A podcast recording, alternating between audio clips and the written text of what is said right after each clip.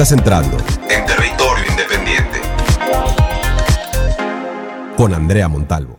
Los titulares. Ha pasado categoría, no sabemos si nos va a pegar.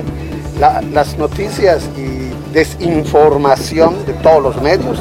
Tenemos ya listos para apertura rápida 25 refugios, de los cuales eh, en cualquier momento o después de la contingencia se podrían volver albergues y que los opera la Marina. Van a estar aquí de gobernación que hicieron un estudio de la UNICEF y de la CEP para probar el daño que causa el que los niños no asistan. Territorio independiente.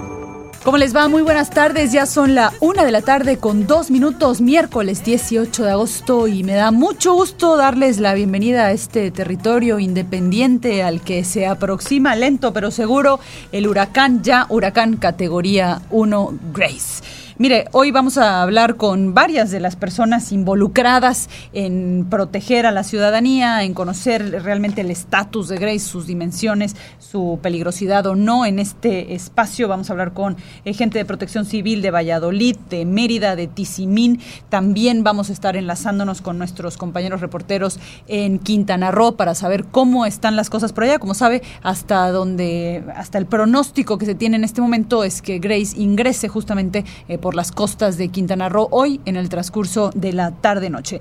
Por lo, eh, primero que nada, déjeme le cuento rápidamente que ya la Comisión Federal de Electricidad emitió un comunicado hace unos momentos en el que asegura que ya está preparada, dice, para atender posibles afectaciones al suministro eléctrico en Campeche, Quintana Roo y Yucatán por el huracán Grace. Se desplegaron, dice la CFE, más de 1.200 trabajadores electricistas, 239 grúas y 339 vehículos, 69 plantas de emergencia y un helicóptero para atender posibles afectaciones al servicio eléctrico aquí en la península. Se monitorea, permanentemente la evolución y trayectoria de este fenómeno meteorológico y se han identificado servicios fundamentales como por supuesto hospitales, gasolineras y sistema de bombeo. Esto, eh, la Comisión Federal de Electricidad. Mire, todavía realmente eh, es un huracán categoría 1, no hay de ninguna manera un motivo para alarma, pero sí, pues lo que en lo que concuerdan todos los especialistas y las propias autoridades es en que la prevención es lo más importante y parte de la prevención es justamente estar bien informados, así que estaremos también platicando con nuestro meteorólogo de confianza, Juan Vázquez Montalvo, para que nos explique un poquito más de dónde se encuentra en este momento Grace y qué rumbo se espera que tome. Eh, vamos a empezar esta eh, jornada informativa con mi compañero Guillermo Castillo, quien se encuentra en progreso, donde ya eh, ante la llegada de este huracán categoría 1 empiezan a tomar medidas. Mi querido Guillo, te saludo como siempre con mucho gusto. Cuéntanos. ¿Qué tal, Andrea? Ahora sí, muy buenas tardes a ti y al auditorio de Territorio Independiente. Sí, fíjate que estuvimos platicando con los pescadores aquí del puerto de Progreso, eh, los cuales nos dijeron que, bueno, a estos preparativos por la eh, eventual llegada ya del huracán Grace, pues ellos se levantaron muy temprano en la mañana y a partir de, las 8, 8 de la mañana estuvieron eh, sacando de la mar, de la, de la playa, sus embarcaciones es decir, estos esfuerzos fueron hechos en el área del playón de progreso. Y bueno, primero eh, nos comentaron dejar eh, a salvo sus pertenencias, insumos marinos, insumos de pesca, eh, pero también nos dijeron que pues este les va a afectar esta, este temporal. Están calculando ellos que al menos se van a pasar unos cinco días sin poder salir a la mar, sin poder capturar pulpo, que también es otro asunto que nos comentaron por allá, aprovechando la vuelta, nos comentaron que la temporada no es como la esperan, que los insumos, llámese carnada, gasolina, eh, aceite, etcétera, están por los cielos y bueno, se pulveriza precisamente ese gasto al no haber tanta captura. Pero bueno, vamos a escuchar los testimonios de los pescadores que este día se prepararon por la llegada de Grace ha pasado categoría, no sabemos si nos va a pegar. las noticias y desinformación de todos los medios, la verdad, solo con, el pánico que tenemos con la pandemia. Pues esperamos que, pase rápidamente porque pues como, como bien uno, pues apenas tiene unos días que estamos trabajando, apenas vamos para como 13 días, 14 días que empezó la temporada. Pues sí ha estado elevado también los precios de la carnada, en 170 pesos nos están comprando el alcohol, la gasolina, el aceite. una salida de nosotros en este tiempo nos viene saliendo como en 800, 900 pesos. Ya con el alijo y lo que tú pescas, pues ya te sale un poquito. Pero sí, ha estado... Y dicen que creo que iba a bajar el pulpo. Pero la carnada sí está bien carísima. El locol en 170 pesos nos los han estado dando. Son las voces de pescadores, eh, Andrea, que pues están tratando de, sobrevivir y en los últimos, en estos días, cinco días que no van a estar activos, tendrán que buscar una alternativa para llevar el sustento a sus familias. Por lo pronto, su prioridad es justamente, pues ahora sí que resguardar su patrimonio, que en este caso son los alijos, las lanchas y los insumos de pesca, Andrea. Guillo, ¿sabes si está cerrado el puerto a la navegación o hay planes de cerrarlo?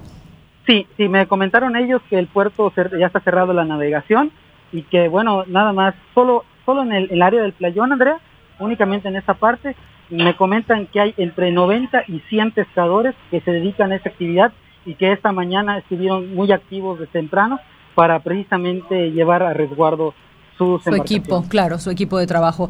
Eh, pues mi querido Guillermo, te agradezco muchísimo tu reporte. Te seguimos muy pendientes. Estamos pendientes. Territorio Independiente.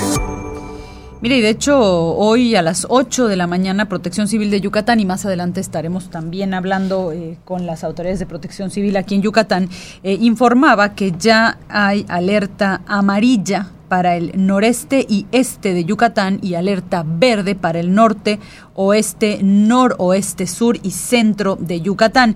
El alerta amarilla implica un peligro moderado y el noreste y este de Yucatán básicamente pues es la zona de Tizimín, Valladolid, Peto, eh, Chichimilá, Chemash y bueno, por ahí toda esa área, Río Lagarto, San Felipe, son en este momento eh, el área que se encuentra en alerta amarilla. El resto del estado está todavía en alerta verde. Y ahora le, le, platicaré un poco de qué significan el color de las alertas. Hay, eh, son en total cinco colores eh, los de las alertas. Primero es azul, luego verde, luego amarilla, luego naranja y finalmente roja. el azul es básicamente un aviso, una alerta de que hay una tormenta. Eh, la verde ya implica un nivel de prevención, la amarilla implica un nivel de preparación, que es en lo que se encuentra en este momento, ya le decía, el noreste y el este de Yucatán en esta alerta amarilla, mientras aquí en Mérida y en algún en Tecache, en y bueno, digamos en el otro lado de la península, estamos en este momento en alerta verde. Me da mucho gusto que esta tarde nos tome la llamada Sareti Cardos de Conagua para contarnos un poquito más sobre la posición actual de este huracán categoría 1 Grace y también el rumbo que se espera podría tomar Sareti. Muy buenas tardes, muchas gracias por acompañarnos. Hola Andrea, es un gusto estar con ustedes como siempre y ah, qué bueno que estás recordando a la población lo que significan las alertas y los avisos correspondientes pues a la cercanía de este ciclón tropical. Grace se encuentra actualmente alrededor de 500 kilómetros eh, distante de la península de Yucatán y se está dirigiendo hacia el, oeste, noroeste, a razón de 24 kilómetros por hora. Este sistema es un huracán categoría 1 y esperamos que eh, en las próximas horas este podría intensificarse en cuestión de vientos, aún podría mantenerse como huracán categoría 1, pero con vientos de 140 kilómetros por hora y rachas de 160 kilómetros por hora en su centro de baja presión. Eh, lo importante de esto es que estaría ingresando quizás con esta intensidad hacia las costas de Tulum. Eh, eh, esperamos que, que este fenómeno se desplace sobre Quintana Roo y se empiece a afectar a Yucatán en los municipios del oriente y sur del estado.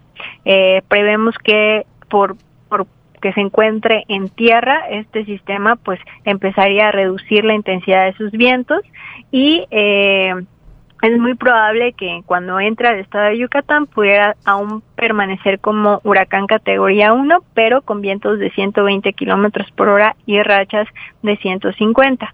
Eh, esperamos también que esto esté sucediendo en la mañana de jueves, alrededor de las, eh, se estima que alrededor de las 6, 7 de la mañana estaría ingresando hacia Tulum, entonces a media mañana, alrededor de las 10 de la mañana podríamos estar eh, esperándolo en los municipios de, del oriente. Y a lo largo del día estaría pasando sobre el sur eh, del estado de Yucatán, estaría afectando a municipios como Cantamayec, eh, Aquil, Muna, Oshkushkap, eh, Mashcanú y eh, finalmente pues estaría saliendo hacia por Jalacho hacia Campeche y el Golfo de México por la tarde noche de eh, jueves. Se espera que a las 7, 8 de la noche este sistema ya esté en aguas del Golfo de México. En su trayecto estaría originando, como te comentaba, en el oriente del estado vientos huracanados, pero conforme avancen las horas y se desplace sobre tierra, este sistema disminuirá su intensidad, haciendo que las velocidades de viento sean de tormenta tropical, es decir, que podrían estar entre los 60 y los 100 kilómetros por hora eh, en los municipios del oriente, centro y noroeste del estado. Esto es hacia Río Lagarto, San Felipe, Tizimín, Chemash, Valladolid. Esta es la zona que están previendo que podría ser la más afectada, ¿correcto? Sareti. Bueno, eh, en cuanto al, oriente del estado, estamos hablando más de Chichimilá, Valladolid, Chiquinzonot, Petro, Chancom, Tecom, entre otros. A Río Lagartos, Tizimín, San Felipe sí les estaría afectando, pero con vientos de tormenta tropical, lo que te comentaba, vientos entre los 60 y los 100 kilómetros por hora. Y en la zona costera aún se mantiene este pronóstico de vientos de más de 60 kilómetros por hora y los, el oleaje es lo importante. Eh, recordemos que además de vientos y precipitaciones, eh, estos, eh, los ciclones tropicales originan marea de tormenta, que básicamente es oleaje de más de 3 metros y se está pronosticando que en la zona de del oriente del estado, ahora sí la parte costera, Sina Bravo, Arriba Lagartos, se podrían tener oleaje de 3 a 5 metros. Ah, grandes. Eh, Sareti, confírmame nada más. Se está esperando que hoy por la tarde toque tierra en, digamos, Playa del Carmen, ¿cierto? En, el, en la Riviera Maya. No, hoy en la tarde sería hasta mañana. Hasta mañana. Durante la madrugada, sí. Estaríamos esperando que se aproxime esta tarde en cuanto a sus bandas nubosas. Empezaría a afectar a Quintana Roo. Y eh, recordemos que el, cuando hablamos de que pasa el ciclón sobre nosotros es el centro de baja presión. Exacto, pero el, la amplitud de un ciclón tropical es de más de cientos, o sea, más de 100 kilómetros, ¿no? Entonces, básicamente, cuando tengamos a este ciclón muy cerca de Quintana Roo, va a estar cubriendo gran parte de del oriente de Yucatán y todo Quintana Roo con su nubosidad y empezaría a dejar precipitaciones, ¿no? Conforme el sistema entre o el centro de baja presión entre a la península es cuando tendríamos las precipitaciones más fuertes que estaría pasando mañana. Mañana, correcto, correcto, ya te entendí. Entonces, a la madrugada estiman que el ojo del huracán, digamos por ponerlo en un español así coloquial, pues el ojo del huracán estaría sobre la Riviera Maya, lo cual ya provocaría lluvias fuertes en el oriente de la península y de ahí sigue su recorrido, digamos, para salir en la otra punta del, estado de Yucatán. Exactamente. Correcto. Se estima que en 12 horas esté recorriendo el, el, toda la península de Yucatán. 12 horas, en el transcurso de 12 horas, empezando en la madrugada del jueves. Perdón, de, sí, del madrugada del jueves, correcto. Sí, en las primeras horas de jueves y saliendo pues en las primeras horas de la noche también de, de, este día. Ok, Sareti, te hago una pregunta rápida. Entiendo que ustedes emiten avisos cada cierto tiempo del avance, porque bueno, eh, tampoco es que tengan mucha palabra estos fenómenos, ¿cierto? Así es, cada, así es. ¿Cada cuánto? Eh, bueno, el servicio meteorológico emite los avisos cada seis horas. Y nosotros, eh, pues bueno, cada vez que se actualice el, el aviso del servicio meteorológico, estamos pues dando la información, ¿no? E igual seguimos la información de el NHC, que es el Centro Nacional de Huracanes, que también es la fuente oficial de los ciclones tropicales en el Atlántico y Mar Caribe. ¿Y dónde puede la gente dar con, con los comunicados que ustedes emiten? Bueno, en Twitter es donde se maneja la, la información muchísimo más rápido. Pueden encontrarlo en Conagua-clima. Ahí está toda la información referente a este sistema. Y bueno, ya de manera pues específica tendrían que ingresar a la página del Servicio Meteorológico Nacional, que ah, permíteme y te la digo, es smn.conagua.gov.mx. Ahí encontrarán una pestaña que dice aviso de ciclón tropical en el Atlántico y en esa pestaña pues les saldrán los avisos de los sistemas activos. Entonces inmediatamente les va a salir lo que dice eh, de Grace y ahí estará toda la información con referencia a este ciclón tropical. Muy bien, pues te agradezco mi querida Zaretti, te agradezco muchísimo este tiempo que nos dedicas, te mando un abrazo, que tengas bonita tarde. Gracias Andrea, que tengan muy bonita tarde y manténganse informados. Territorio Independiente. Estamos en territorio independiente, nos vamos a una breve pausa. Antes le recuerdo rápidamente nuestras redes sociales, Aria, Aria con Y 88.5 FM, nuestro número de WhatsApp 9991 34 78 29. Estamos siguiendo la trayectoria de Grace, ya categoría huracán 1. Se espera que el ojo del huracán, nos decía hace unos momentos eh, personal de Conagua, entre por la madrugada a la Riviera Maya y de ahí eh, durante 12 horas recorra básicamente atraviese la península de Yucatán. Aquí le tendremos, por supuesto, mucha más información en unos momentos. Yo soy Andrea Montalvo y aquí los espero, así que no se vayan.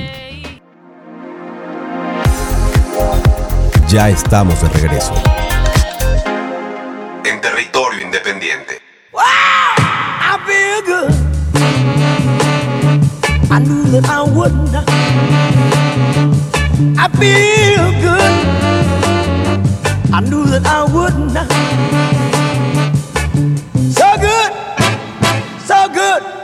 I got you. Wow, I feel nice. A sugar and spice. I feel nice. A sugar and spice. Estamos de regreso aquí en territorio independiente. Son la una de la tarde con 24 minutos y estamos siguiendo la huella de Grace ya, huracán categoría 1 y tenemos pues bastante información. Mire, la Administración Portuaria Integral allá en Quintana Roo informó de hecho de cuáles serían los últimos eh, cruces que van a manejar las navieras que brindan el servicio de transporte marítimo desde las islas de Cozumel y de Isla Mujeres. Y en el caso de Cozumel, la última salida desde Cozumel estaba programada para las 12 del día y desde Playa del Carmen para las 11 del día eh, y no hay más salidas hasta nuevo aviso. En el caso de Isla Mujeres, eh, una compañía hace la última salida desde Isla Mujeres a la 1 de la tarde, desde Puerto Juárez también a la 1 de la tarde y la otra compañía está estimando hacer la última salida desde Isla Mujeres a las 6 de la tarde y desde Puerto Juárez a las 6 también de la tarde.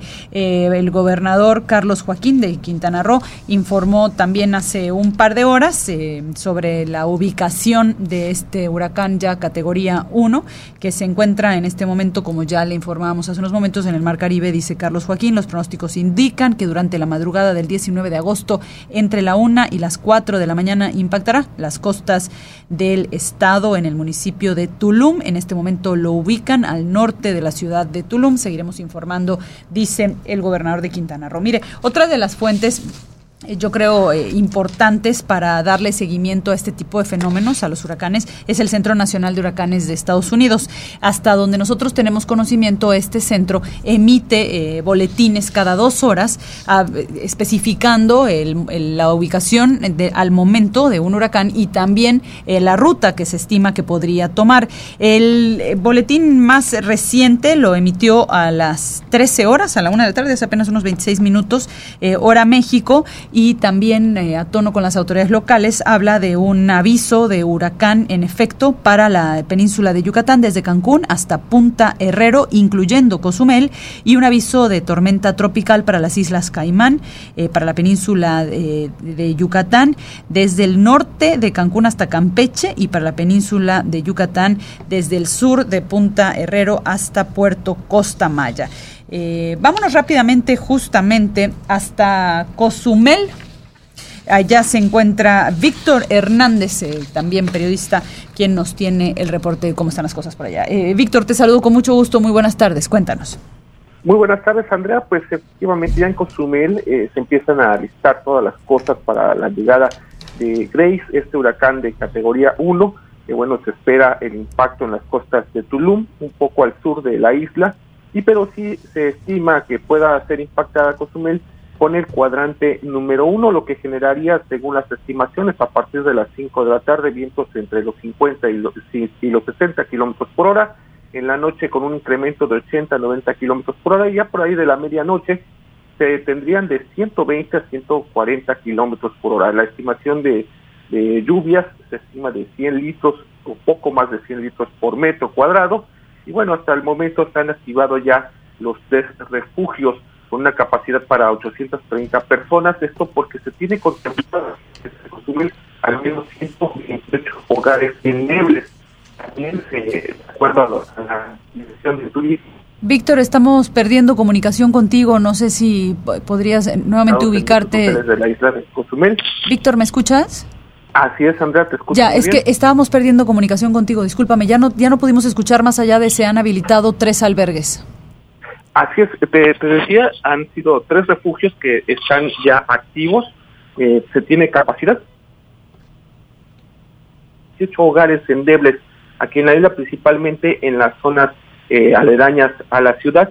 Y bueno, se estima y se está invitando, de hecho así lo comentaba el propio presidente municipal, Pedro Joaquín del Buy, a que acudan precisamente y esto es lo que nos dice. Escuchemos. Seguimos con el horario de llamado a responsabilidad social, se mantiene también en el mismo horario y eh, pues solamente pedirle a la gente que se resguarde en la noche, que eh, está prohibido estar saliendo y sobre todo pues bueno que no salgan a sus domicilios hasta el día mañana una vez que haya pasado ya las inclemencias de los fuertes vientos de Grace, que será lo más seguro posterior a las 8 de la mañana. De hecho, comentaba el alcalde de la isla, bueno, pues se están activando también algunas eh, acciones eh, por parte de la Subdirección de Protección Civil.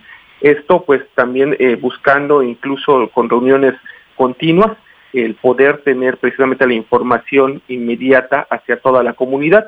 Recordemos que aquí se tiene una importante eh, cultura sobre en materia de, protección civil en cuestión de huracanes y bueno, pues se están activando. Como bien comentabas, los cruces de la ruta Playa del Carmen Cozumel pues ya han sido suspendidos, igualmente el de carga desde las 9.30 de la mañana y el aeropuerto mientras pues continúa en operaciones.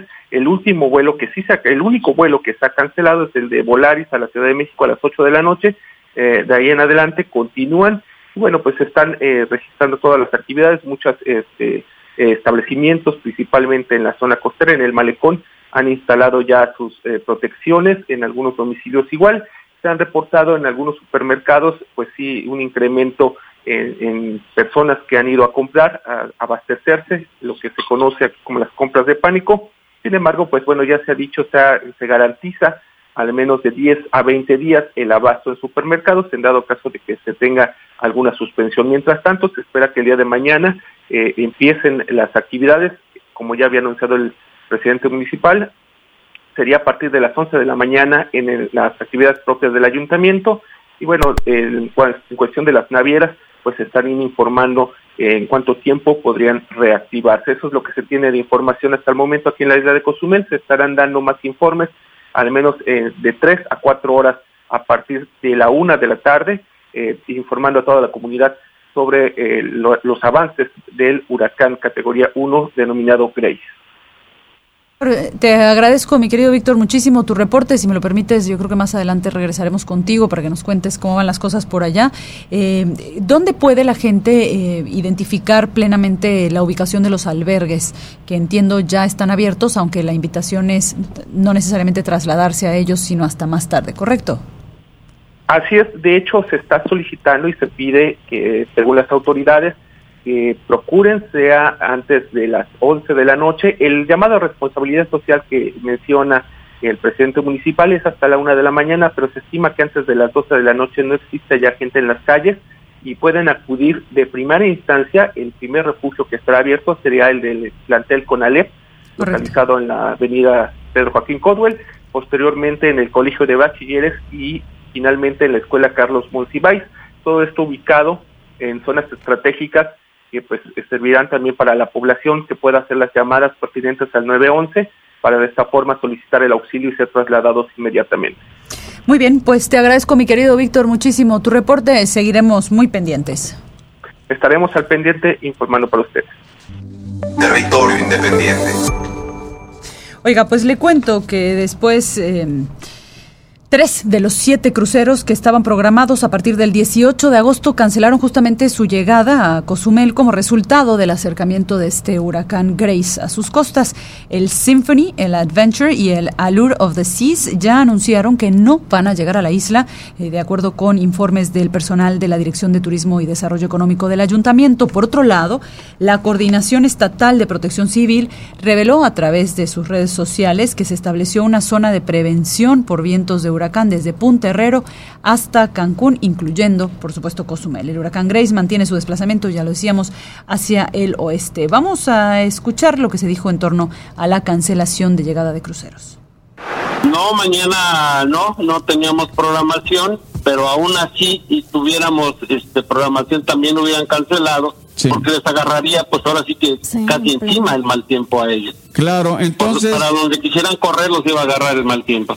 Eh, dado que va está está programado, calculado más o menos que entre entre una y dos de la mañana de mañana en la madrugada. Tenemos tres capitanías que nos rigen y también playa. Sí. Tenemos cuatro capitanías que nos rigen y sí, ellos nos están, es más, acaban de emitir ahorita la última posición del de la, de la tormenta. Las 24 horas están en comunicación con nosotros para que ellos nos declaren ya a la hora que la autoridad lo decida cerrar el puerto y ya nadie se puede mover, pues nosotros también ya cerrar puertas y no permitir el acceso. Mire, vámonos hasta Cancún. Eh, allá se encuentra la periodista Fernanda Duque, quien nos hace el favor de contarnos cómo están las cosas ahí. Ya le decíamos hace unos momentos, nos especificaba la meteoróloga que se espera que en la tarde-noche se empiezan a sentir los vientos de este huracán categoría 1 en la Riviera Maya, que transitará su ojo, digamos, alrededor de la madrugada y para la mañana siguiente ya estará rumbo aquí, a la eh, más hacia Mérida, pues después de haber atravesado el oriente del estado. Eh, Fernanda, cuéntanos, ¿cómo está Cancún? Hola, buenas tardes, Andrea. Ahorita, por el momento, Cancún se mantiene tranquilo. el huracán, eh, de acuerdo a las proyecciones realizadas por Conagua, va a tener un impacto en la zona sur del municipio de Tulum. Entonces, sin embargo, se mantiene en la zona de alerta, eh, incluyendo Cancún, desde el municipio de Lázaro Cárdenas, que está por arriba de Benito Juárez, hasta la zona sur de Tulum se encuentra emitida la, alerta por el momento. Eh, en un momento más se van a emitir la alerta amarilla, que es, es de precaución. Y por, lo por el momento lo que han dicho en la última sesión de protección civil que se lleva a cabo aquí en la ciudad de Cancún es que los turistas en el municipio de Tulum ya fueron evacuados, todos los que se hospedaban dentro de la zona hotelera, que es una, una parte endeble y que es cerca de la costa, están siendo evacuados. Son 5.700 turistas que se encuentran actualmente en el municipio de Tulum. Todos ellos van a ser reubicados en dentro de los hoteles que tengan las condiciones para soportar los vientos y otros más van a ser llevados a cuatro refugios dentro del municipio. Estos cuatro refugios son adicionales a los ocho que se tienen habilitados para la población. Ah, de acuerdo con el gobernador Carlos Joaquín, a partir de las 17 horas de hoy se declara la ley seca y hay suspensión de labores para los municipios de Cozumel, Tulum, Felipe Carrillo Puerto, Solidaridad y la zona de los Chunes, que es un área muy cercana a la zona de impacto en la parte sur de Tulum. Muy bien, pues te agradezco, mi querida Fernanda. A partir de las 5 de la tarde, entonces, suspensión de actividades en parte del estado de Quintana Roo. ¿Y a partir de qué hora la ley seca? Igualmente a las 5 de la tarde. La instrucción es que a las 8 de la noche todas las personas en estos municipios se encuentran en su casa o en los refugios. A esta a partir de las 8 de la noche se pide a la población que ya no salga a las vías públicas y que se refugien ya sea en casa o en los lugares apropiados. Muy bien, pues te agradezco mi querida Fernanda muchísimo tu reporte. Estaremos muy pendientes de ustedes. Gracias. Hasta luego. Hasta luego. Territorio Independiente. En Chetumal se encuentra mi compañero Ángel con más información. Ángel, te escuchamos. Ángel. Eh, me parece que estamos tratando... Ángel, ¿te escuchamos? Estoy aquí listo. Ah, ok, te escuchamos, Ángel. La, bueno, Andrea, muy buenas tardes. La trayectoria del huracán Grace, categoría 1, sigue hacia la zona centro-sur de Quintana Roo como está pronosticada. Trae un radio de 115 kilómetros y 230 kilómetros de diámetro y se prevé oleaje de 4 metros. A partir de las 3 de la tarde, Andrea, se esperan ya las lluvias y vientos en todo el estado de Quintana Roo. La trayectoria apunta a la región sur de Tulum y deberá tocar tierra aproximadamente a la una de la madrugada de este jueves. A partir de las 4 de la tarde se suspenderán labores en los municipios de Solidaridad, Tulum y Felipe Carrillo Puerto. A las 4 de la tarde entrará en vigor la ley seca en la misma zona y se desalojará la zona hotelera de Tulum. A las 8 se cierran todos los almacenes y todas las personas deberán estar en sus casas o refugios. Se han desalojado al momento ya 70 turistas de Punta Allen y Punta Herrero, así como 140 pescadores de Banco Chinchorro, en la segunda plataforma recifal más grande del mundo. Se atiende ya también el desalojo de algunos puntos de la zona de los Chunes, las zonas más pobres de eh, Felipe Carrillo Puerto, y hay ya refugios, dos en Solidaridad, en Tulum 8, en Portaventura 7, en Felipe Carrillo 4, disponibles para eh, quienes así deseen ingresar a ellos, Andrea. Muy bien, Ángel, pues te agradezco muchísimo tu reporte. Seguiremos, por supuesto, muy pendientes. Que estés bien. Gracias. Territorio Independiente.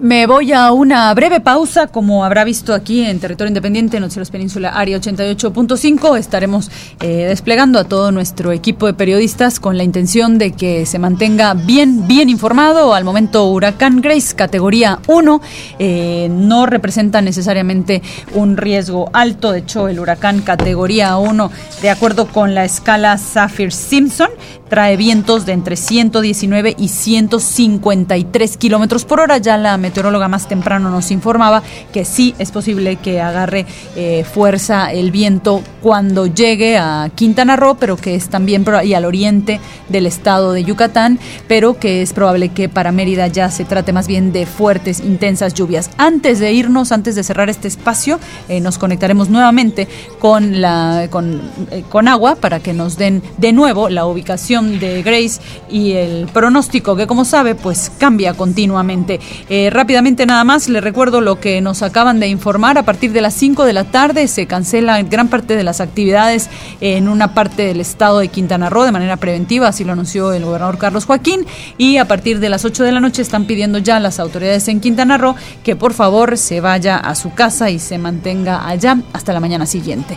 Nos vamos a una breve pausa y ya regresamos. Esto es Territorio Independiente. Yo soy Andrea Montalvo y con mucho gusto aquí los espero. No te vayas, estás en territorio independiente. Regresamos. Estamos cerca de ti. En territorio independiente. Qué gusto que continúe con nosotros aquí en Territorio Independiente. Ya son la una de la tarde con 45 minutos y estamos desde temprano siguiéndole la pista a este huracán categoría 1 Grace en rumbo ya a las costas eh, de Quintana Roo para luego pues atravesar hacia el interior de la península de Yucatán por el oriente de nuestro estado hacia finalmente eh, Mérida para salir pues básicamente en la otra esquina de la península. Me da mucho gusto que nos tome la llamada esta tarde Joaquín Roche, él es el director de gobernación de Mérida para contarnos un poco, hablar un poco de cómo estarán monitoreando este huracán y qué medidas planean tomar. Mi querido Joaquín, gracias por acompañarnos esta tarde. Gracias, Andrea. Gusto de saludarte y saludar a todo tu auditorio. Eh, cuéntanos, eh, Joaquín, ¿qué medidas se están tomando de protección y de prevención ante la llegada de Grace? Sí, claro. Pues en el municipio tenemos nosotros 68 refugios temporales que se están habilitando, ¿no? Bueno, están haciendo recorridos para ver las instalaciones, cómo está. Se está hablando, muchos de ellos este, son escuelas y se está hablando con la CGI este, para ver algunas cuestiones que se tengan que reparar para poder habilitarlos. Este, muchas dependencias del municipio están encargadas de diferentes temas este, y básicamente es lo que estamos este, haciendo en este momento para enfrentar cuando venga el fenómeno. Eh, justamente en ese sentido te quería preguntar, Joaquín, una de las cosas que sabemos es que, dada la pandemia, un número importante de escuelas pues están en mal estado. ¿Han identificado escuelas que puedan servir en efecto como refugio y que estén en estado para hacerlo? Sí, muchas de ellas están en, estado para hacerlo, ¿no? Em, desde hace varias semanas se han estado haciendo recorridos para, para verificar las condiciones, ¿no? Ahora que, pues bueno, en, junio empezó la temporada de, ciclones y pues este, debido a eso pues están haciendo los recorridos, ¿no? Y la mayoría están en, condiciones de, de poder este, utilizarse como refugios, ¿no?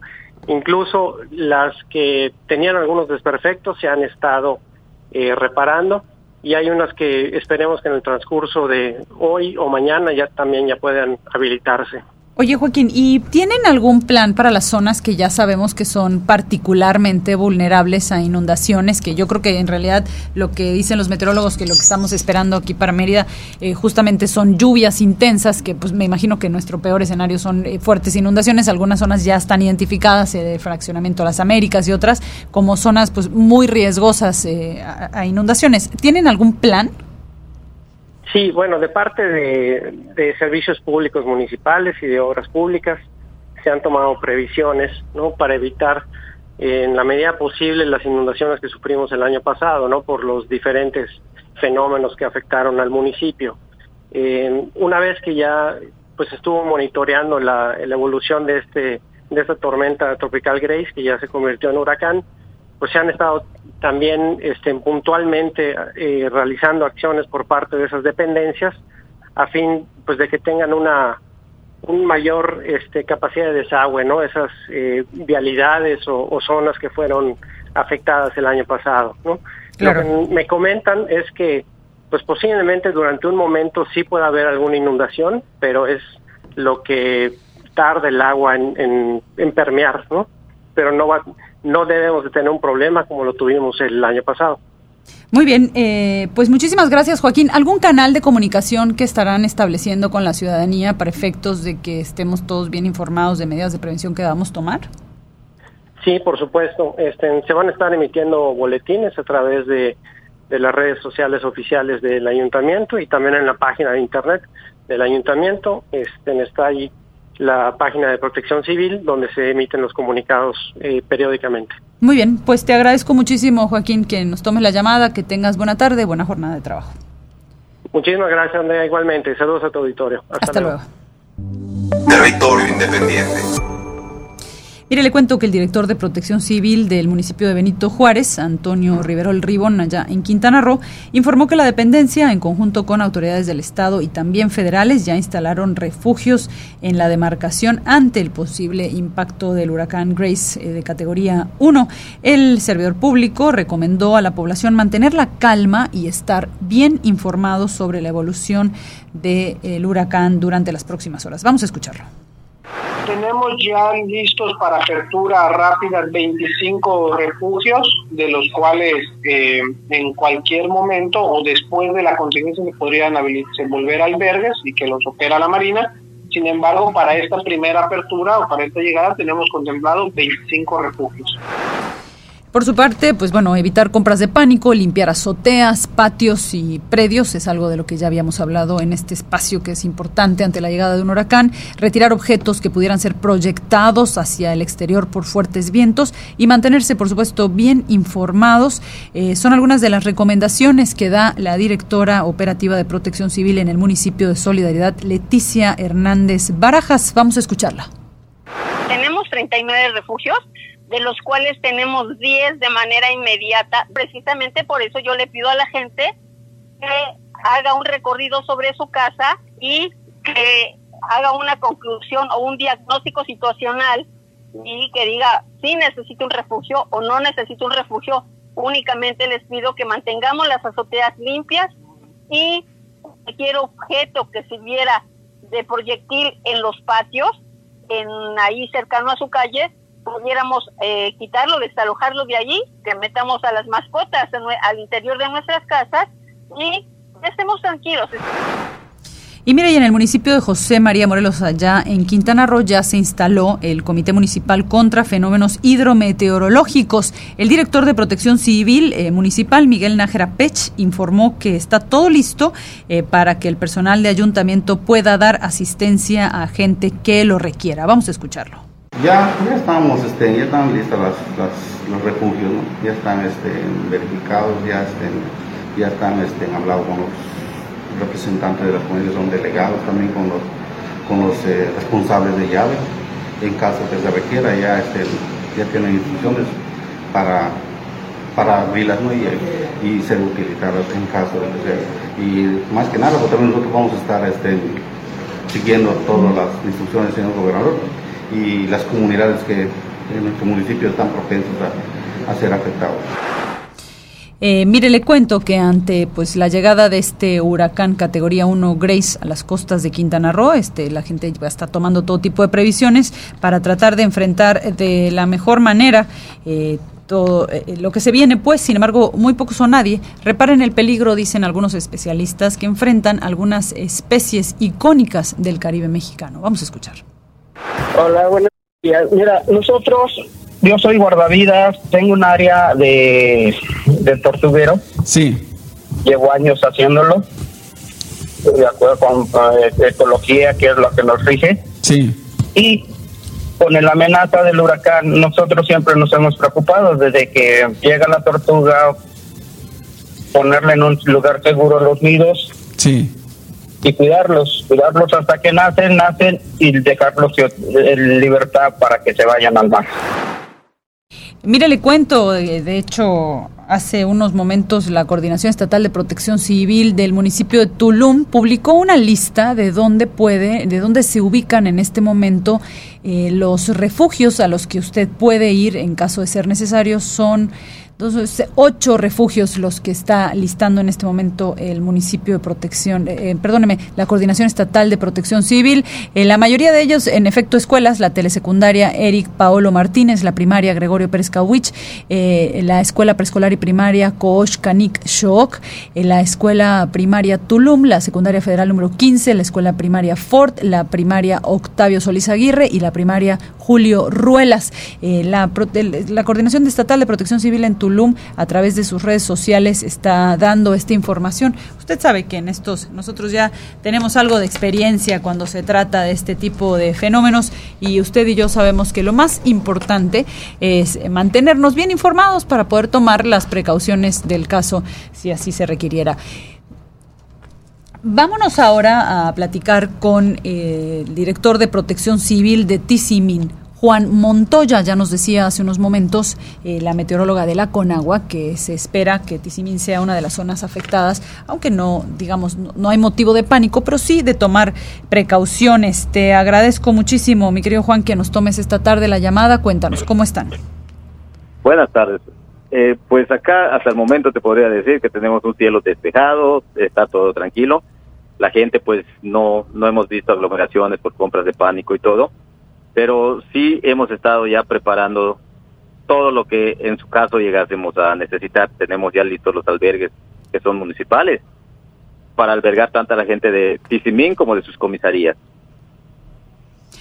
¿Qué tipo de medidas se están tomando ante la llegada de Grace?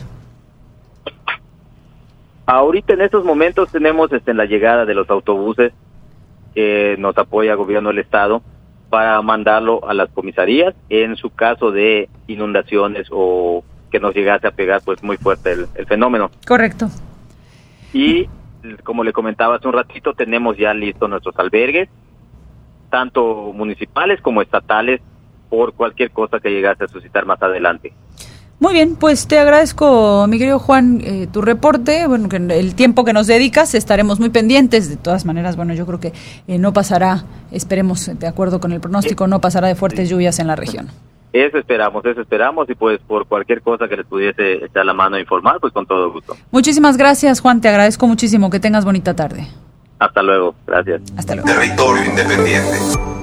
Mire, hace unos momentos a la una con 53 minutos el gobernador de Quintana Roo, Carlos Joaquín, informó a través de su cuenta de Twitter que el aeropuerto de Cancún y el de Chetumal van a permanecer con operaciones normales. El aeropuerto de Cozumel, dice el gobernador, pues va a depender de los vientos. A partir de las 6 de la tarde se proyecta el posible cierre de este aeropuerto. Acaba de informar en sus redes el gobernador de Quintana Roo, Carlos Joaquín.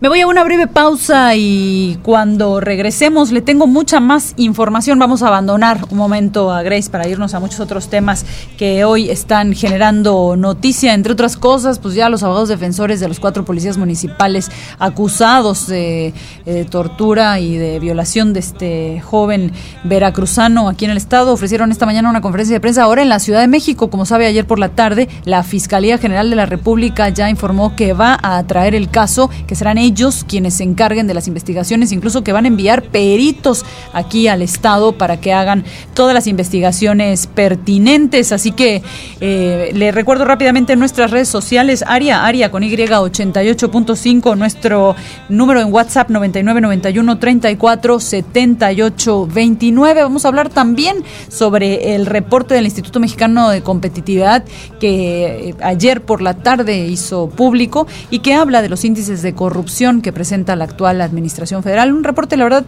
eh, que hacen desde hace muchos años y es bastante interesante eh, para arrojar un poquito de luz sobre el actuar de los funcionarios públicos. Más adelante le tendremos también toda esta información. Yo soy Andrea Montalvo, está escuchando Territorio Independiente y en un momentito más regresamos. Ya estamos de regreso. En territorio independiente. Ya estamos de regreso en territorio independiente. Son las 2 de la tarde con 3 minutos. Qué gusto que continúe con nosotros. Oiga, pues hace unos momentos le contaba de este, del Instituto Mexicano para la Competitividad, que ayer hizo público las eh, últimas cifras de su índice de riesgos de corrupción. Y me da muchísimo gusto esta tarde platicar eh, con Fernanda Avendaño, ella es investigadora del área anticorrupción de el IMCO. Eh, Fernanda, ¿cómo estás? Muy buenas tardes, muchas gracias por acompañarnos. Hola, muy buenas tardes, al contrario, gracias por el espacio. Fernanda, cuéntanos, ¿hace cuánto tiempo que ustedes realizan este estudio del índice de, de riesgos de corrupción? Bueno, esta es la segunda versión del índice de riesgos de corrupción, es una actualización. Eh, en 2018 realizamos la primera entrega de este índice y ahora, en, en 2021, publicamos el, el índice de riesgos de corrupción actualizado, renovado y que considera todas las compras públicas realizadas por las instituciones federales desde 2018, 2019 y 2020, más de 400 mil contratos por 260, un poquito más de 260 instituciones federales para analizar pues cómo están en términos de competencia, de transparencia y cumplimiento de la ley para entonces medir de acuerdo con un puntaje de 0 a 100 el riesgo de corrupción que tienen cada institución y cada contrato de, todas estas instituciones federales. ¿Cuáles son los factores que consideran riesgo de corrupción? Mira, pues es, es, una excelente pregunta. En el IMCO analizamos tres principios rectores que son los que deberían ser eh, pues estos el enfoque de las compras públicas. Cualquier eh, práctica que limite la competencia, la, la, transparencia o el cumplimiento de la ley, entonces es un foco rojo y un riesgo de corrupción. Dentro de estos tres principios están de competencia, por ejemplo, pues aquellos eh, montos y, y, aquellos contratos que están siendo adjudicados de manera eh, sin, sin concursos, es decir, procesos por adjudicación directa o invitación restringida, y también dentro de los mismos concursos, aquellos que tienen poca participación. Eh, una licitación pública, aun cuando sea un concurso que tenga solamente uno o dos participantes, pues aumenta el, el riesgo y aumenta el puntaje de riesgo, a diferencia de una licitación que tenga mucha más variedad y participación en esta. Del lado de transparencia también medimos pues cómo están en publicar información y publicar documentos, ¿no? Eh, nuestra fuente principal de información es Compranet, el sistema electrónico de, de, compras federales, y aquellas instituciones que no cumplan con la publicación de todos los documentos relevantes de la compra, ya sea eh, la convocatoria para poder presentar alguna propuesta o el fallo de adjudicación, donde ya se determina quién fue el proveedor seleccionado, entonces también es un menor puntaje eh, de, transparencia y mayor riesgo de corrupción. Y por último, algunas prácticas sobre cumplimiento de la ley, aquellas que sí están establecidas en la ley sobre tiempos para presentar una propuesta, tiempos para publicar la información dentro de, de Compranet y las instituciones que no cumplen con estos lineamientos y entonces que pues están siendo contrarias a la ley también reciben un mayor puntaje en el índice de riesgos de corrupción.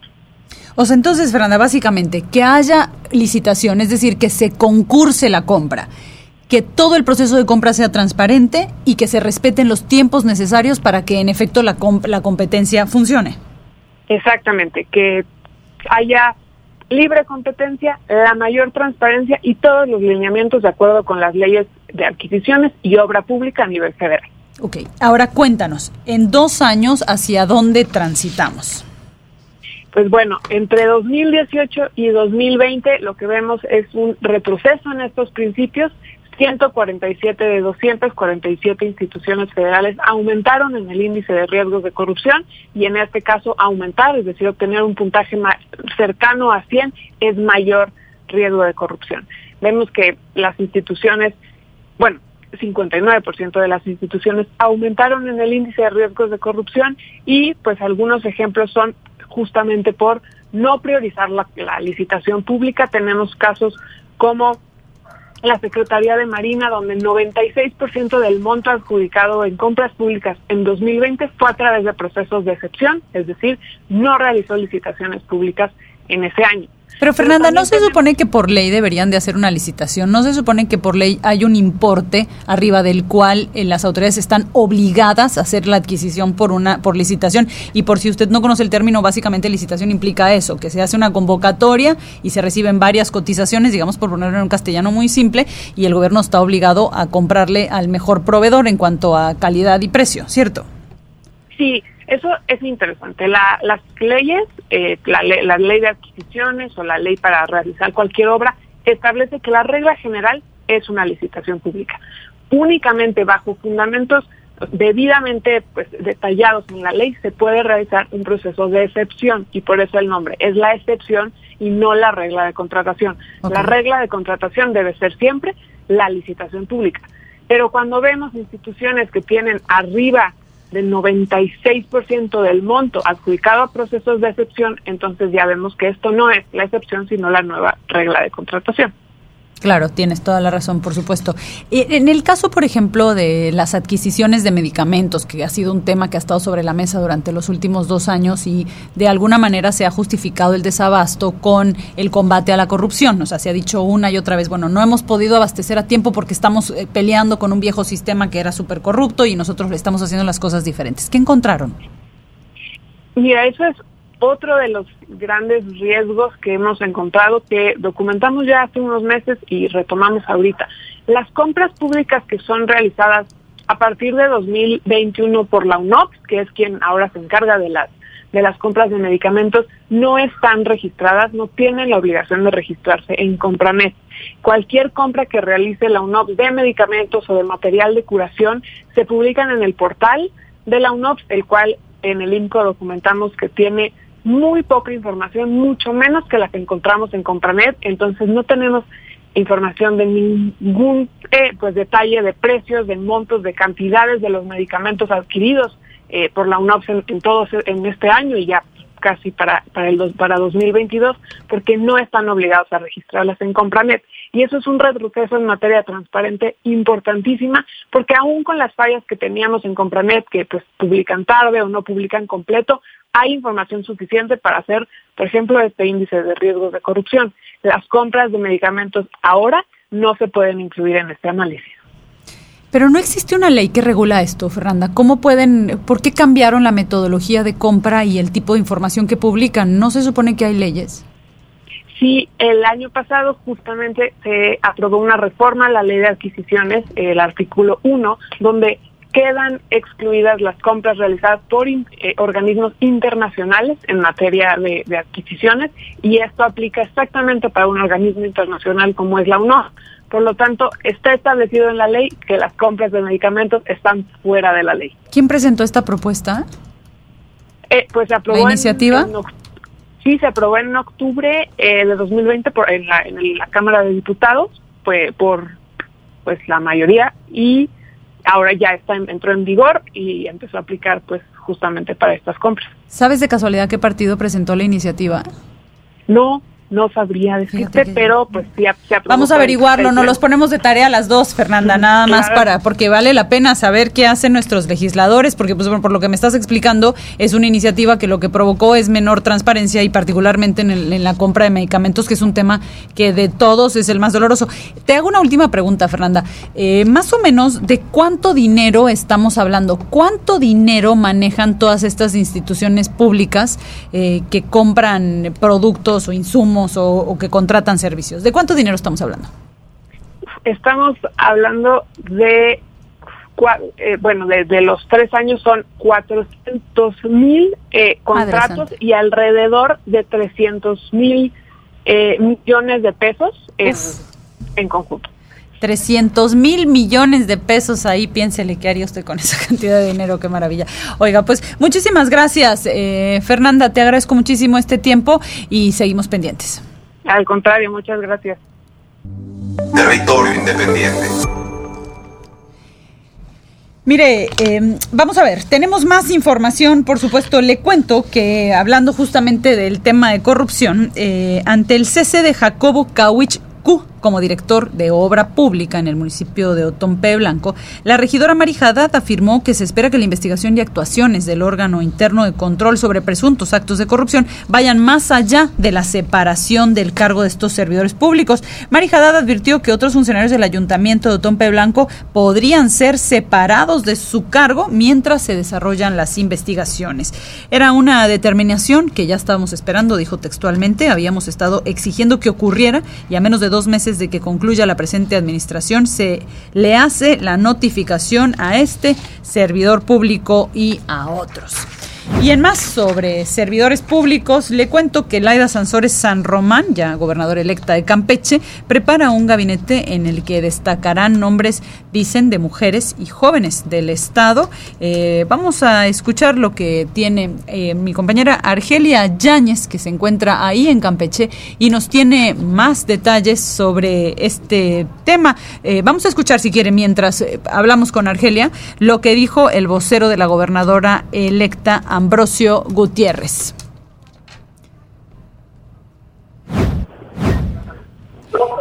Argelia, ah, no, tenemos primero entonces a Argelia Yáñez. A ver, Argelia, cuéntanos. Muy buenas tardes, Andrea. Sí, es el vocero de transición de Morena, Ambrosio Gutiérrez. Estuvo platicando un poco de esa transición que se va a tener aquí en el estado de Campeche, pues entra un gobierno de oposición justamente en el mes de septiembre. ¿De qué platicó? Pues hasta el momento Laida Sansores no ha emitido ningún comentario sobre quiénes podrían confirmar su gabinete. Han trascendido alguna información como que viene gente de México y algunos de las personas que la acompañaron en campaña durante todo el proceso electoral.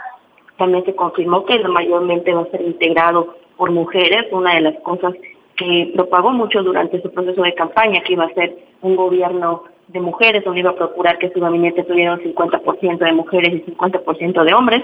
Pero vamos a escuchar lo que dijo Ambrosio Gutiérrez, que es vocero de transición de Moreno.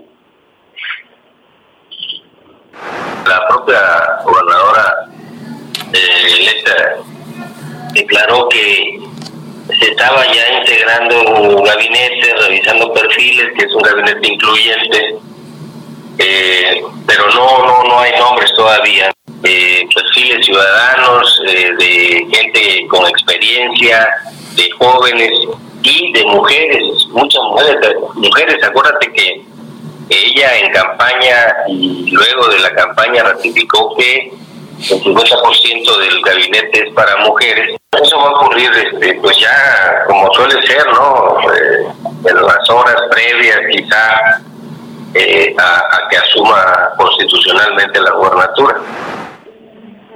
Justamente recordemos y es informarte que hoy a las seis de la tarde, Laira Sensores Román está recibiendo su constancia de mayoría relativa, es decir, la que ya la acredita como gobernadora aquí del estado de Campeche. El documento le será entregado en el Tribunal Electoral del estado de Campeche, que desde el día de ayer las instalaciones se encuentran acordonadas al alrededor por por cualquier situación de seguridad que pudiera presentarse el día de hoy. Y como dato, ella es la primera gobernadora del estado de Campeche y pues de un partido de oposición.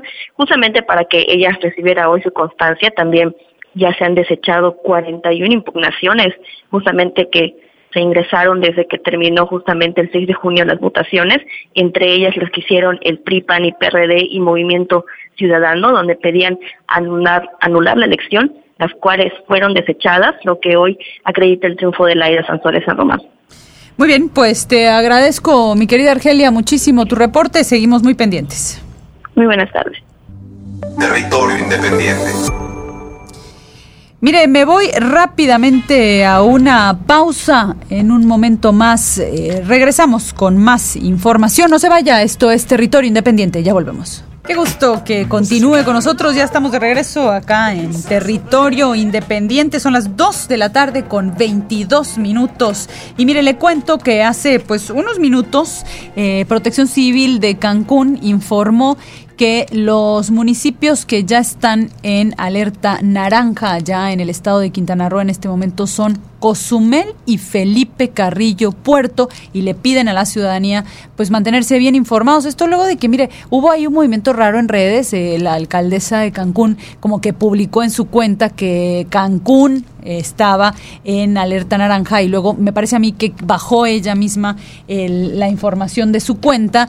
Yo pienso que entre otras cosas, porque es al Estado al que le corresponde determinar la alerta de cada municipio y entonces pues ya la cuenta de protección civil haciendo la aclaración que no, que Cancún todavía no está en alerta naranja, que los municipios que están en alerta naranja son Cozumel y Felipe Carrillo Puerto y pues le recuerdan a la ciudadanía la importancia de mantenerse informados en medios oficiales y tratar de no propagar los rumores. Eh, como usted sabe, le decíamos más temprano, pues son básicamente cinco niveles de alerta cuando se habla de huracanes. Eh, son cinco colores distintos, azul, verde, amarilla, naranja y finalmente roja. Y que tiene que ver más que otra cosa en un principio, pues con la proximidad del fenómeno y... Eh, con las posibilidades de, daño. Pues en este caso, la alerta naranja se establece cuando un ciclón tropical ya se ha acercado a una distancia tal que haga prever el inminente impacto en, eh, de la línea de vientos de 34 nudos en un área afectable en un tiempo de entre 36 y 6 horas, lo que estábamos hablando básicamente de la cercanía. Y se considera que el peligro es alto mientras permanezca en esta etapa. Ya le decíamos, hace unos momentos ya se han eh, instalado varios refugios y usted puede, a través de la cuenta de protección civil de Quintana Roo, si usted se encuentra en el estado, puede identificar cuál es el refugio más cercano a su área. Ya se estableció en algunas zonas del estado, incluso nos informaba hace unos momentos eh, nuestra compañera ya en Cancún, que se han establecido algunas zonas del estado donde a partir de las 5 de la tarde va a haber un cese de labores y también entra en efecto la ley seca eh, con el fin de que a partir de las 8 de la noche usted esté en su casa y ahí se quede hasta el día de mañana para mayor seguridad. Oiga, pues vámonos con otros temas. Le decíamos más temprano, eh, como sabe, eh, la Fiscalía General de la República ayer por la tarde, eh, estábamos prácticamente concluyendo territorio independiente cuando emitió un comunicado en el que decía que iban a traer, que, iba a traer la Fiscalía el caso de este joven de José Eduardo Ravelo, el joven de 23 años, que bueno, ya sabe usted que murió a razón de haber sido torturado y, y abusado sexualmente. bueno, pues la Fiscalía General de la República dijo ayer por la tarde que iban a traer el caso, que ellos iban a hacerse cargo ahora de las investigaciones, incluso mencionaba en el mismo comunicado que esperaban enviar peritos a la zona para hacer todas las investigaciones pertinentes. Bueno, pues ayer mismo el Ayuntamiento de Mérida eh, reiteró a través de una carta dirigida a las autoridades administrativas y judiciales de la Federación su total disposición para colaborar con las autoridades administrativas y judiciales para el esclarecimiento de la muerte de este joven. En un programa emitido por las redes sociales del ayuntamiento, el alcalde dijo que con esta carta pone a disposición de la Presidencia de la República y de las corporaciones pertinentes como la Comisión Nacional de Derechos Humanos, la Secretaría de Gobernación y la Fiscalía General de la República la total cooperación para que este caso se resuelva. Subrayó que como la principal autoridad municipal ha sido y es respetuoso del proceso de investigación que es encabeza la Fiscalía General del Estado de Yucatán y bueno, que realmente ahora encabeza ya la Fiscalía General de la República. Vamos a escuchar lo que dijo Renan Barrera Concha. Seguimos en las mismas. Queremos justicia para José Eduardo. Estaremos colaborando con las autoridades para poder lograr que esto pueda darse así. Es un tema que en su momento también lo he platicado incluso con los familiares. Este tema sin duda se ha politizado. Entraron al tema, eh, perdónenme decirlo, como buitres, muchos que lo único que querían era lucrar con una tragedia que querían o creían que podían sacar raja política de un asunto tan, tan triste y tan lamentable. Si tú eres padre de familia o eres madre de familia, eh, pues imagínense el dolor de que alguien esté lucrando, que trate de sacarle raja a ese dolor utilizando a la familia. Eh, tristemente hay un asunto en el que parece que el alcalde sí tiene razón y que tiene que ver con el interés mediático que ha despertado el asesinato de este joven. Y detrás de un gran interés mediático siempre viene un gran interés político porque pues imagínese, es un micrófono disponible. Y entonces la verdad es que lo que hemos visto en este caso es una declaratitis de todas las autoridades que verdaderamente no cesa. Y tristemente eh, pareciera que las autoridades aquí en el, estado, eh, municipales y estatales no lograron ponerse de acuerdo, no lograron trabajar juntos. De hecho, tienen versiones, eh, pero completamente opuestas de los hechos. Y desde allá ahora ya la federación también ha decidido intervenir. Dos veces, durante dos mañaneras, tocó el tema incluso el presidente López Obrador en este mismo tema de lo mediático que se ha vuelto. Y finalmente también eh, Olga Sánchez Cordero, la secretaria de Gobernación, informó eh, a través de su cuenta de Twitter oficial que recibió y escuchó a la señora María Ravelo, la madre de este joven, quien fue asesinado en Mérida.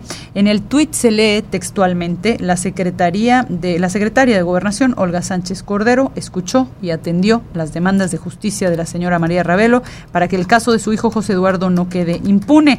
La Comisión Ejecutiva de Atención a Víctimas y el Consejo Nacional para Prevenir la Discriminación estuvieron presentes en esta reunión y la van a apoyar de manera puntual. Esto es lo que dijo Olga Sánchez Cordero, ya le habíamos contado, eh, fue, me parece que el lunes mismo, que hablamos con eh, doña María y con la gente que la acompañaba, que era pues básicamente su abogado y también pues una especie de vocero que le designó el municipio de Isla Veracruz, de donde son originarios, eh, ella y su hijo, y que nos informaron que iban justamente rumbo a la Ciudad de México. Esa misma mañana ya había dicho el presidente que no era necesario que fueran, que él se encargaría de que eh, la secretaria de Gobernación eh, tomara cartas en el asunto y bueno, igual llegaron a la Ciudad de México, ya se reunieron con la secretaria. Ayer, no es cierto, hoy por la mañana, a las 11 de la mañana, los abogados de los cuatro policías que fueron originalmente acusados por los delitos de tortura y abuso sexual y tortura cometida en pandilla además, que es un tremendo agravante,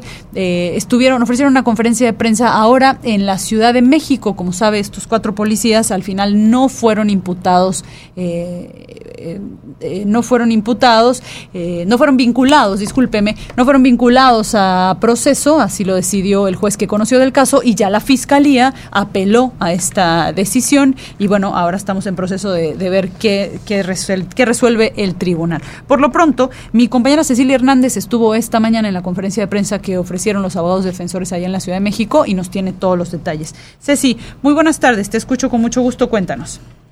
¿Qué tal, Andy? Buenas tardes a ti, a Efectivamente, hoy hay cinco familias que viven una tragedia porque fue la Fiscalía Estatal de Yucatán la que no hizo bien sus investigaciones ni estableció la línea de tiempo que llevaría a localizar a los verdaderos culpables del homicidio del joven José Eduardo R. Así lo señaló el abogado David Dorantes, él es defensor de los policías implicados en la muerte de este joven veracruzano.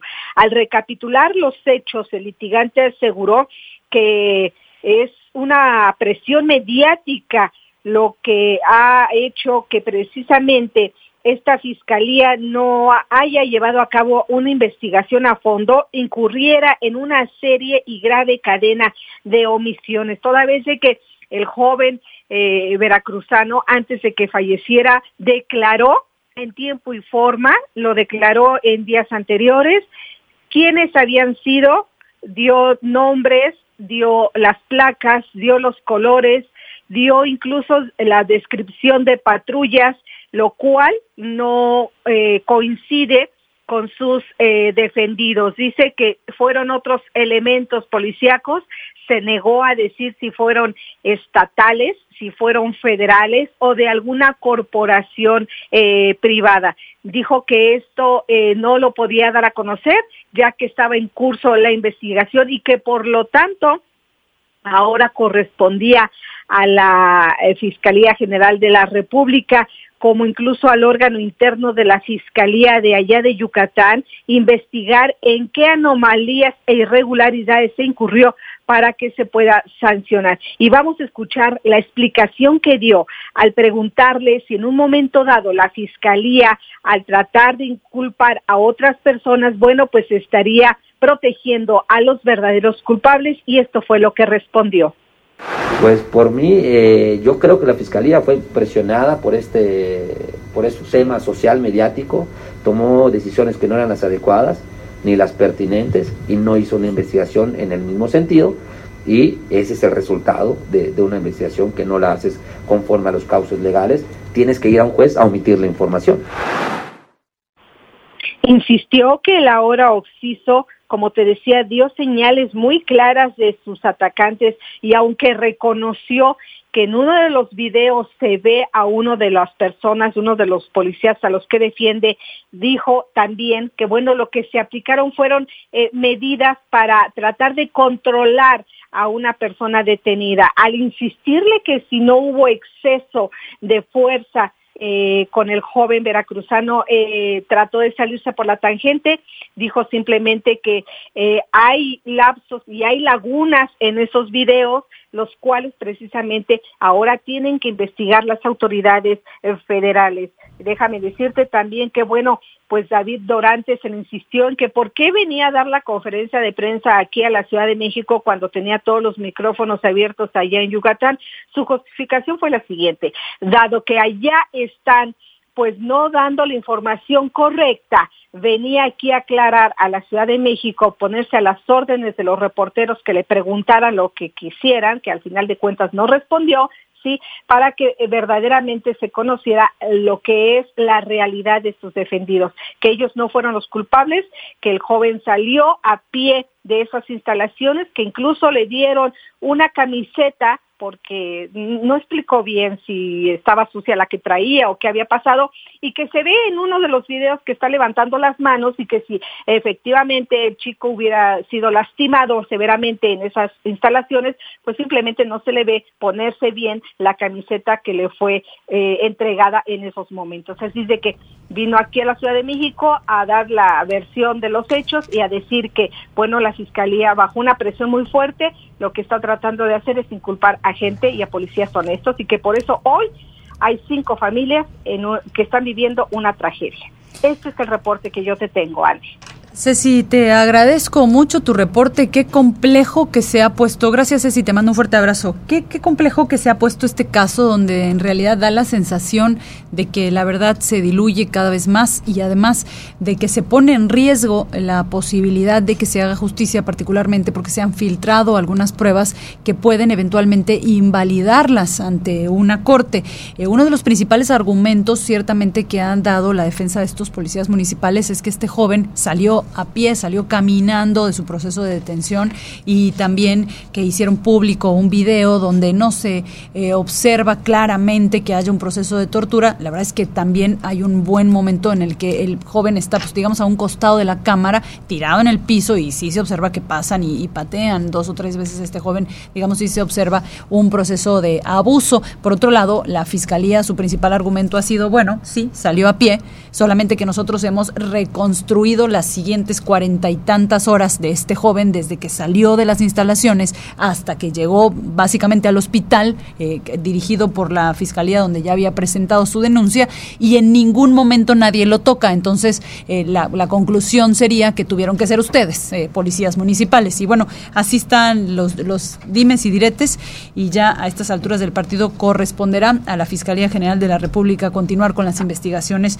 y en su caso presentar las pruebas necesarias para que eventualmente ojalá ojalá no se pierda no se pierda en este en este debate no sea la justicia la pagadora, porque hay una cosa que a estas alturas del partido sabemos todos eh, sin lugar a dudas, y eso es que un joven de 23 años de origen veracruzano fue asesinado en la capital yucateca y además fue asesinado después de haber sido sexualmente abusado y golpeado brutalmente. Así que pues ojalá que este acto de menos no quede impone. Mire, le cuento rápidamente eh, varias cosas aquí interesantes en el ámbito en el ámbito de los del actuar legislativo. Por un lado, de la Suprema Corte de Justicia acaba de conceder el amparo contra la votación secreta del Congreso de Yucatán. Eh, según se informó, la primera sala de la Suprema Corte de Justicia de la Nación determinó que el Congreso del Estado de Yucatán actuó de manera ilegal e inconstitucional al rechazar mediante voto secreto la iniciativa de reforma discutida en el 2019 y que pretendía modificar la constitución del Estado para reconocer el matrimonio igualitario.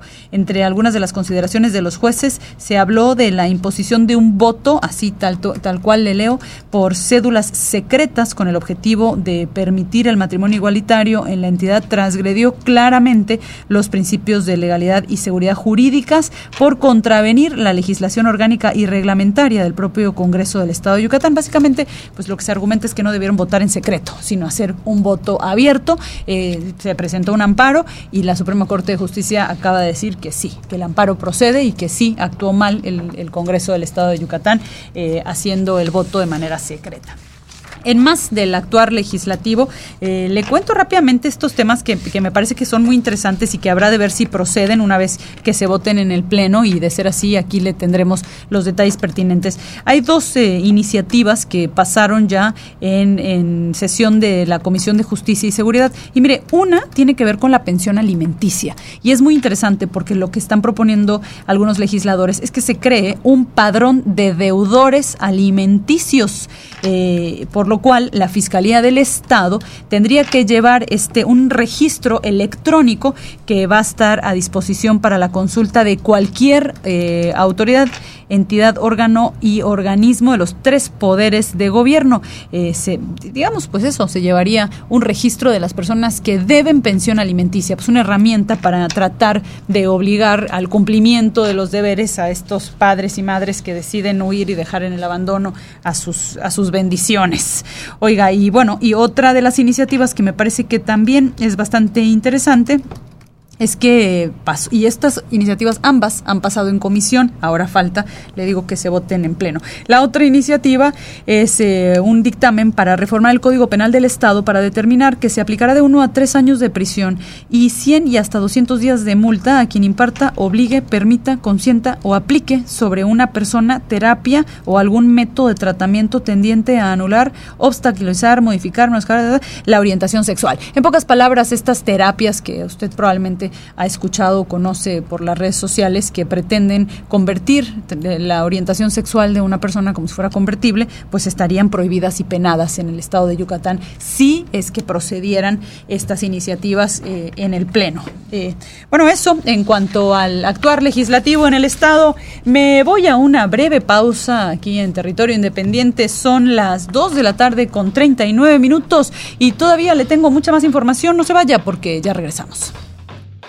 Dos de la tarde con 46 minutos y ya estamos de regreso en territorio independiente. Ya empieza también a nublarse un poco el cielo aquí en la zona norte de la capital yucateca, desde donde con muchísimo gusto transmitimos en los micrófonos de Área 88.5. Hemos seguido desde temprano los pies, el rumbo de Grace, ya huracán categoría 1. Algunas eh, zonas del estado de Quintana Roo ya están en alerta naranja ante la proximidad de este huracán, que más adelante hablaremos nuevamente con el meteorólogo, pero ya nos anticipaba que será pues más o menos en la madrugada que atraviese el ojo del huracán. Sin embargo, ya en la tarde-noche se empezarán a sentir, nos decían, el los vientos nubosos, eh, los vientos, pues las lluvias en parte de Quintana Roo y también en el oriente del estado de Yucatán. Vámonos con mi compañero Guillermo Castillo, que recorre las calles de la capital yucateca y nos tiene información. Mi querido Guillo, te saludo con gusto. Cuéntanos. ¿Qué tal, Andrea? Con mucho gusto, igual saludarte a ti, al auditorio de Territorio Independiente. Pues fíjate que eh, hace no más de una semana estuvimos allá en el sur de la ciudad y reportamos, pues este, ahora sí que este caso, un, un alumbramiento, una chica de 19 años dio a luz en su domicilio. Pues fíjate que esta mañana, pero ahora en el otro extremo, hasta Muchachena, allá en Canacín, una joven, esta de 18 años, pues dio a luz a una niña este, este día. Fíjate que fueron los técnicos en urgencias médicas, Berenice Ucán, Santiago Ramírez y Felipe B. Chablé, quien atendieron este llamado. Eh, trascendió eh, por medio de un comunicado que la joven pues se sintió mal, empezó a tener pues este, unos dolores en el vientre, eh, aparentemente no tuvo control natal esta persona, por lo que decidieron eh, llamar a los números de emergencia al 911 y pues bueno, cuando fueron los elementos a bordo de la, de la ambulancia Y35, pues se dio el alumbramiento de esta, de esta niña y pues bueno, esto finalmente pues, pues ya, ya en, en, pues en manos de las autoridades y ya la trasladaron al hospital más cercano para su atención, Andrea. Pero también déjame decirte que estuvimos hoy en la mañana eh, en el fraccionamiento Las Américas. El auditorio recordará que hace un año, precisamente por los efectos de los fenómenos meteorológicos, pues se inundó gran parte de este fraccionamiento, trayendo serios problemas en sus casas, pérdida de inmuebles, de los muebles, de aparatos electrodomésticos, mucha preocupación y nos fuimos a, platicar con los vecinos, quien precisamente nos comentaron que se andan preparando justamente por el anuncio del paso de la hora de huracán Grace, categoría 1 hasta el momento, y pues bueno, nos comentaron que justo están preparándose sin mucha alarma, de hecho, siendo este recorrido en el fraccionamiento, em, a mí me da la, impresión de, de, una especie de tensa calma, en el sentido de que si bien hay algún movimiento, las personas eh, pues se ven pues tensas, justo por esto que comentábamos al principio de las inundaciones. Los vecinos dicen que se están preparando, hay la preocupación evidentemente latente de que se repitan las mismas condiciones, eh, pero también está la preocupación de que se les vaya el servicio de luz eléctrica. ¿Por qué? Porque al irse la luz eléctrica, inmediatamente eh, junto con esto se va el servicio de agua potable. Bueno, pero este, esto justamente que nos comentaron los vecinos de la, del fraccionamiento de las Américas lo podemos escuchar con los testimonios que recorrimos en las calles. Esta va a ser la gran prueba, pero de todos modos no se trata de probar a nadie, ojalá ojalá no no lesione en general a, a ningún a ningún vecino como a ningún ciudadano, ¿no? O sea, porque pues finalmente pues para todos es inversión, eh, son sus cosas y sobre todo salud y vida, ¿no? Pues eh, de momento todavía no eh, se ve algún movimiento dentro del fraccionamiento, todavía se ve tranquilo, las tiendas pues todavía no, no se ve mucho movimiento. Sin embargo, me parece que en las próximas horas pues va a tener que cambiar completamente el panorama, ¿no? Sobre todo porque en el fraccionamiento, cuando se va la luz, también se ve el agua. Pues Andrea, eh, un poco antes de quitarnos del fraccionamiento, pasamos en un supermercado muy conocido que está en la entrada del fraccionamiento, fuimos a platicar con algunos de los vecinos y ellos nos dijeron, pues venimos para comprar lo indispensable porque tampoco hay tanto dinero, ¿no? Fueron a comprar agua potable y les eh, quedaron a deber las velas porque aparentemente este producto se acabó en el, en el supermercado. Eh, mi querido Guillo, te agradezco muchísimo tu reporte. Seguimos pendientes. Gracias. Estamos pendientes. Territorio Independiente. Mire, y debido justamente al paso del huracán Grace sobre la península de Yucatán, le cuento que la Capitanía de Puerto de Carmen eh, informó que se cerró a la navegación a partir de hoy, miércoles. El capitán del puerto, José Florentino Gallardo, explicó que se esperan fuertes lluvias y rachas de viento intensas en la zona. Vamos a escuchar lo que dijo Florentino Gallardo. Territorio Independiente. Vamos a tener algunas afectaciones en cuanto a lluvia, pero también en cuanto a los vientos, posiblemente tengamos rachas, eh, hasta ahorita se están estimando entre 50 a 60 kilómetros por hora. Es por ello que, bueno, vamos a estar alerta al avance y posiblemente para el cierre de puertos se estima entre el miércoles por la noche, jueves a primera hora, estar cerrando primero para embarcaciones menores, ribereñas, y posteriormente ya la actividad de la sonda de Campeche para embarcaciones hasta 500 toneladas de registro bruto. Y de igual manera vamos a estar monitoreando y las operaciones eh, con la gente de, de Pemex para si es viable algunas eh, cierres parciales de las actividades, pues se van a tomar las, las debidas precauciones.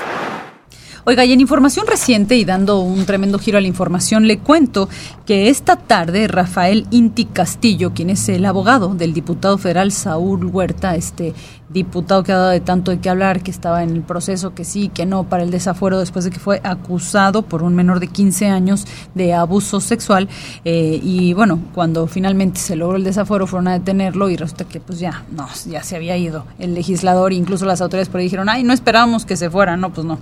Y mire, el hecho es que eh, esta tarde su abogado, Rafael Inti Castillo, informó que se va a entregar este eh, diputado Saúl Huerta de manera voluntaria al Ministerio Público y, que tendría una reunión con elementos de la Fiscalía de Delitos Sexuales de la Fiscalía General de Justicia de la Ciudad de México para afinar los detalles de esta entrega que podría darse, dijo su abogado, durante este jueves 19 de agosto. Eso, bueno, en información de último momento. Permítame, me voy a una breve pausa y ya regresamos en territorio independiente nuevamente con el meteorólogo para que nos dé los últimos detalles de la ruta de Grace. Eh, un breve pausa y ya volvemos.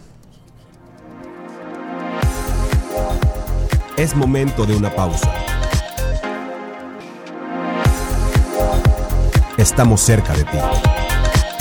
En territorio independiente.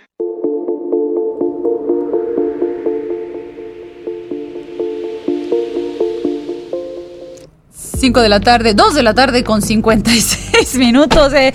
¿Qué tal el adelantón que me di? Discúlpenme, 2 de la tarde con 57 ya minutos y vámonos rápidamente con Juan Vázquez Montalvo para que nos diga dónde está, dónde está Grace. Juan, buenas tardes. ¿Qué tal? Buenas tardes, un gusto saludarle. Cuéntanos, ¿dónde se encuentra Grace en este momento y qué podemos esperar?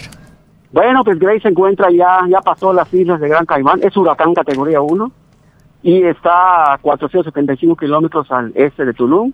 Va directito a esa misma zona entre Tulum y Acumal, a la cual debe llegar el día de mañana, jueves, a eso de las 8 de la mañana debe llegar y va a ingresar a esa zona. Eh, se espera que llegue como huracán categoría 1, pero no se descarta que alcance una categoría mayor, sea categoría 2 cuando ingrese a esa zona. Una vez que ingrese, eh, su dirección oeste-noreste la va a llevar al estado de Yucatán y lo va a recorrer prácticamente desde el centro y sur hasta el momento, ¿no? Eh, las tendencias no nos favorecen prácticamente porque el, al movimiento oeste-noroeste eh, indica que va a ir trepando más la dirección de pronóstico que va poniendo el Centro Nacional de Huracanes. Pero hasta ahorita cruzaría entre Valladolid y Peto a eso de las 10 de la mañana, luego a eso de las 12 de la tarde sería su punto más cercano a la ciudad de Mérida, 40 kilómetros entre Muna y Mérida. Mañana por la tarde. Mañana por la tarde. Eso de las 2 de la tarde va a ser lo peor para la ciudad de Mérida. Empezaría a las 10 de la mañana y terminaría eso a eso de las 5 o 6 de la tarde. Los vientos fuertes y la lluvia, sobre todo también torrencial que va a estar cayendo. Eh, para aquí en Mérida estamos, estamos esperando que haya vientos sostenidos de 80 a 90 kilómetros con rachas huracanadas. Atención con eso, es muy importante y luego llegaría a Cerezudo a las 8 de la noche y saldría al Golfo de México. Esa es la corrida que tenemos reciente.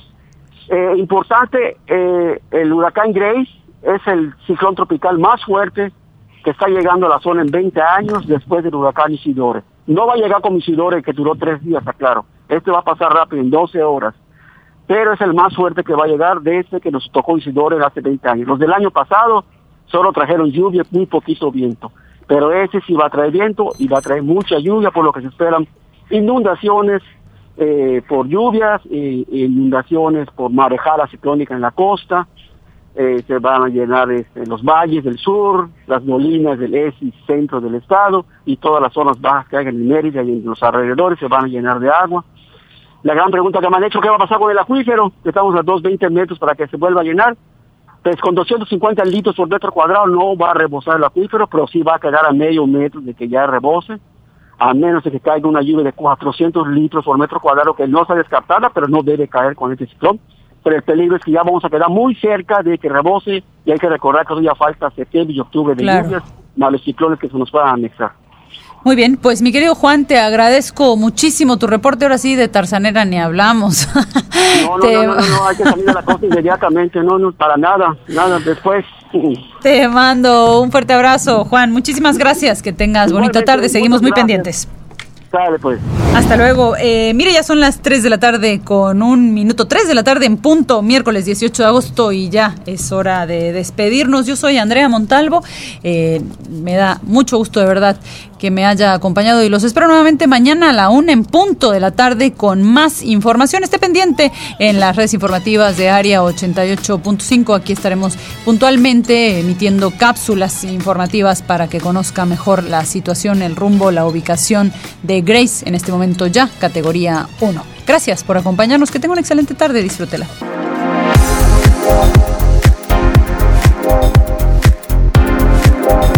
Ya estás bien informado.